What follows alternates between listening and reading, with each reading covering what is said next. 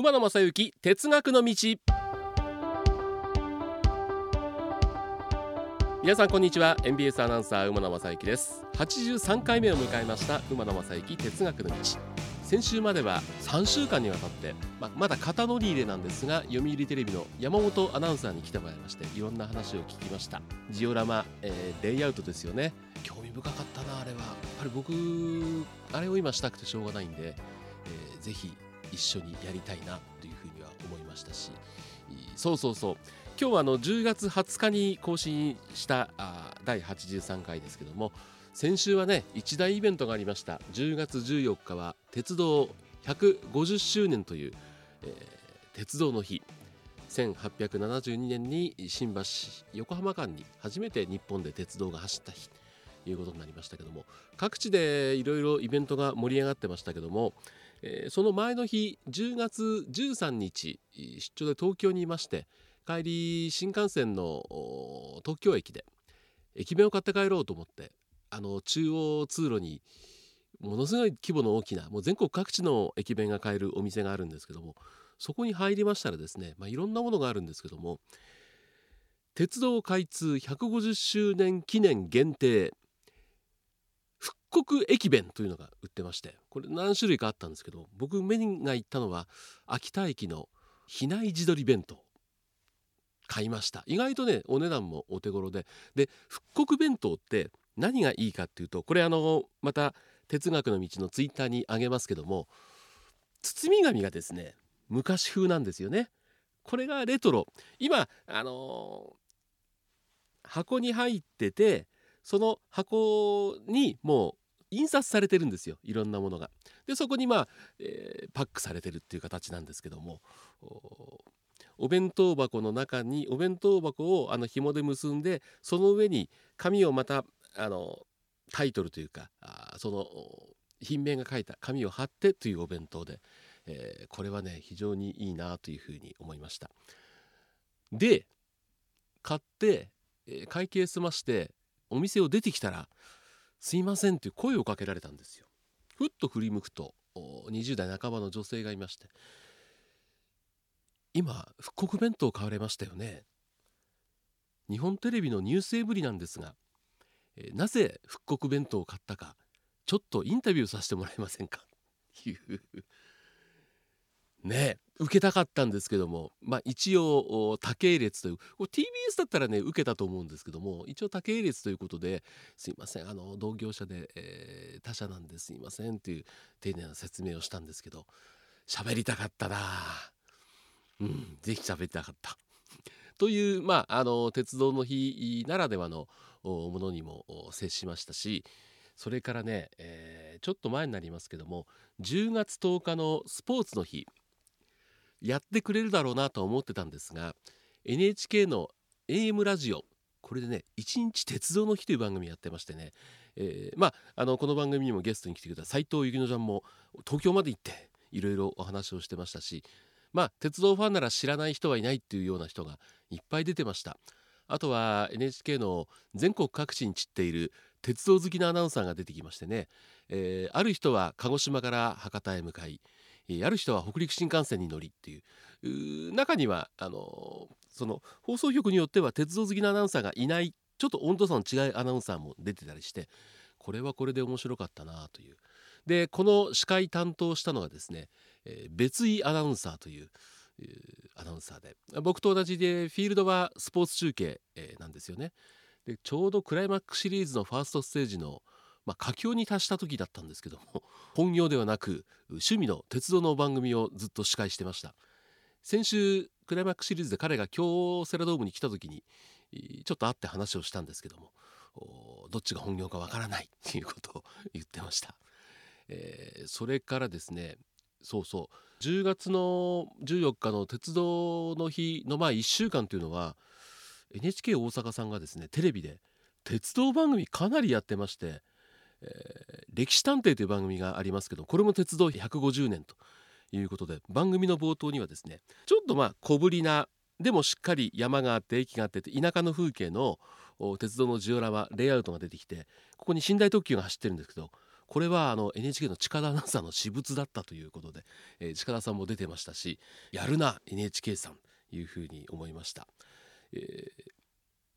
その NHK の別井さんと話してる時にいやいろんな局の人に出てもらってるんですけどやっぱり NHK さんは無理ですよねって言ったら「いやいやそんなことないんじゃないですか?」っていうラジオを盛り上げようとかっていうことで地区ごとにそういうことをやってるとこもありますからっていう話を聞いたんでちょっとなんとか、えー、別井さん今名古屋なんで、えー、大阪にいるやっぱり 近田さんをですね是非この番組では呼びたいなと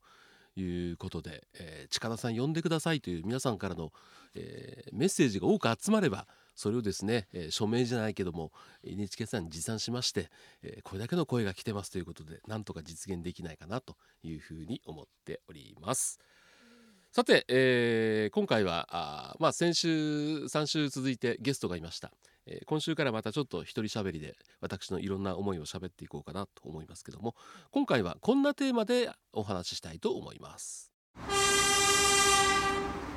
この季節は珍しい12月にダイヤ改正。ということで先日、えー、10月に入ってまなしですかね、えー、関西私鉄数社からダイヤ改正あるいはダイヤ変更というお知らせがプレスリリースで出ましたんで、えー、お話したいと思います。ざっと私が把握したところで言うと阪急阪神近鉄それから京都市営地下鉄。それから大阪メトロの堺筋線。これね共通点があるの分かります？全部レールでつながってるんです。だからやっぱり一社がダイヤを変えるといろんなとこに波及していくっていうのがこれ今回よく分かったんじゃないかな。ね阪急阪神は神戸高速でつながってます。ねで阪神と近鉄は難波線でつながってます。で近鉄と京都市営地下鉄は京都線でつながってますそれから阪急は京都線で、えー、大阪メトロ堺筋線とつながってるってことでやっぱり、えー、一社がダイヤ変えるとどうしてもいろんなところに波及していくというところがね今回のダイヤ改正の規模でも言えるんじゃないかなというふうに思います。えー、まずは阪急さんのニュースリリースご紹介しますけども阪急電鉄では12月17日土曜日に全線でダイヤ改正を実施します。近年高まっているプライベート空間を確保したい。着席してゆっくりと移動したいというお客様のニーズにお応えするため2024年には京都線においてついに阪急もやります。座席指定サービスを導入する予定としており今回のダイヤ改正はサービスそのサービス開始も見据えたものです。ついにやりますね。これで座席指定列車が走ってない関西の大手私鉄は阪神だけということになりますけどもね、えー、また新型コロナウイルス感染症の影響もあり在宅勤務時差出勤の導入が進みお客様の鉄道利用に対するニーズが多様化したことや夜間のご利用動向が変化していることに対応し平日における朝ラッシュ時間帯や夜間深夜時間帯のダイヤを見直しますということで。これねまず座席指定サービスこれはね2024年に始めるということなんですけどもだから概要まだ出てきてないんですけども一つあの今京都線とそれにはあの快速急行って列車がね走ってるんですよね。これをね種別変更すると。準特急。あの急行の下に準急っていうのありますけども準特急っていうのはあの東京の京王で走ってるんですけどもついに阪急が準特急という列車種別に変えると。でこれは、えー、いわゆる特急通勤特急準特急という一つのくくりにする特急グループにして特急グループでは京都線で座席指定サービスを開始するということなんですね。準特急。それから京都線では今の快速というのが走ってますけどもこの快速も列車種別を急行に変えると。僕ずっと言ってましたよね。阪急京都線特急もないのに特別急行があるのはおかしいって言ってましたけど届いたかな、えー、急行が復活するということになりました。それから、えっと、神戸線宝塚線京都線共通なんですけども平日の朝ラッシュの時間帯の10両編成のうち一部を8両編成に変更するということになりました。これねあのお客さんが減っているということも当然あるんですけども、えー、例えば神戸線でいうと朝の三宮から神戸三宮からあ大阪行きの特急、これね新海地発の特急に神戸三宮で2両増結してるんですよね。ただ増結するってことは普通の通常の停車時間1分とか1分弱ですけどもそれでは増結作業終わらないということで、えー、相当な時間をここでロスしていると。いうことで増結をやめることによって新海地から、えー、大阪梅田までの所要時間が短縮できるということで増結をやめるということですね。ただあの神戸三宮から大阪梅田駅というのは引き続き10両で運転するということですね。あとやっぱりね、えー、神戸線で大きいのは、うん、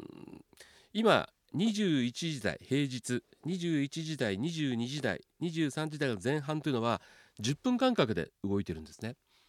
これ多分ね夜結構遅くなる僕もそうですけど仕事は便利なんですけどもこれがですね21時22時台は12分間隔になるそれから23時台は全て15分間隔になるということで相当数の列車の本数が減ってしまうということになりますね。あと宝塚線ではですね、えー、やっぱり通勤特急が10両から8両に変更になる、えー、その代わり通勤特急を1本増発する。で今朝2本ですね、えー、箕面から大阪梅田までの直通列車があるんですけどこの大阪箕面からの直通の各駅停車はなくなるということで。かつては朝夕も準急が直通してましたけども、えー、宝塚線における箕面線の直通はなくなるということですね。それからですねやっぱりね京都線これはね一つ大きいんです。京都線は平日も運転改革がまた変わったりというのはあるんですけども大阪梅田と京都河原町間で運行している観光特急これ京都レインとあのー、ガラクという2種類があるんですけども京都レインを運行をやめるそうです。だから6300系かつての京都線の特急ですよね。あの6300系を使った快速特急 A これを見られるのはもう12月の17日がダイヤ改正ですからその前の週の週末10日11日の土日かそれが最後ということになりますね。あの NHK の近田君とこのダイヤ改正についてもちょっと話をしたんですけどもぜひ6300系の京都には乗っていかなきゃいけませんねということだったんで、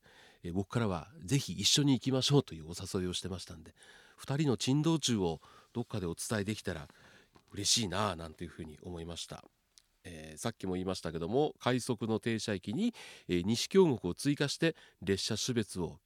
急行に変更するということで、えー、急行が復活ということですね。あとあのーこれね沿線にの人にとってはこれ一大事だなと僕思ったんですけども宝塚線と乗り入れてる、まあ、阪急とグループ会社になります能勢電鉄がですね大胆なこれダイヤ改正というのを行う平日は川西の瀬口を出る普通列車は20分ごとに妙見口行きと日清中央行きが交互に運転されて直通の妙見口行きが出るときは山下からそれに接続する日清中央行きがその逆のパターンは山下から妙見口行きの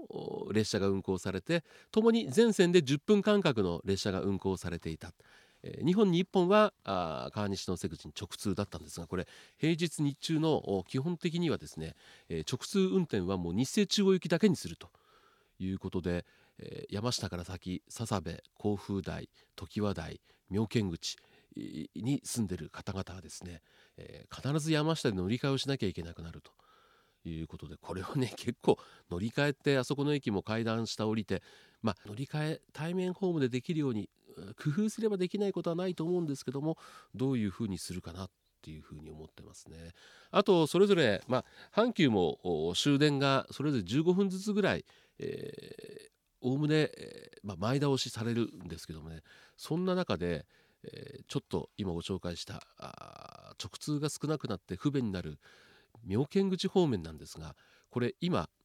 妙見口方面というのは大阪梅田発が最終が24時ちょうど。24時ちょうどの梅田発の急行に乗れば妙見口まで行けるんですがなんと終電が30分も繰り上げられる。だから今まで12時が最終だと11時半が最終になる。ということでこれはですね沿線の方にとっては一大事。これ休日ダイヤに至っては平日よりもさらに10分早くて23時20分が終電になると。いうことで今まで梅田が近いなって思ってた方はちょっと梅田が遠いなというふうに感じる方もいるんじゃないでしょうか。これは沿線の方にとってはちょっとちょっと一大事のダイヤの変更じゃないかなというふうに思いました。もっといろいろお話をするつもりでしたがやっぱり、えー、予定よりもいっぱい喋ってしまうというのは常でございます、えー、次回もですねこの私鉄のダイヤ改正についてお話しできたらいいかなと思っております。では皆さんこの後もご安全にお過ごしください。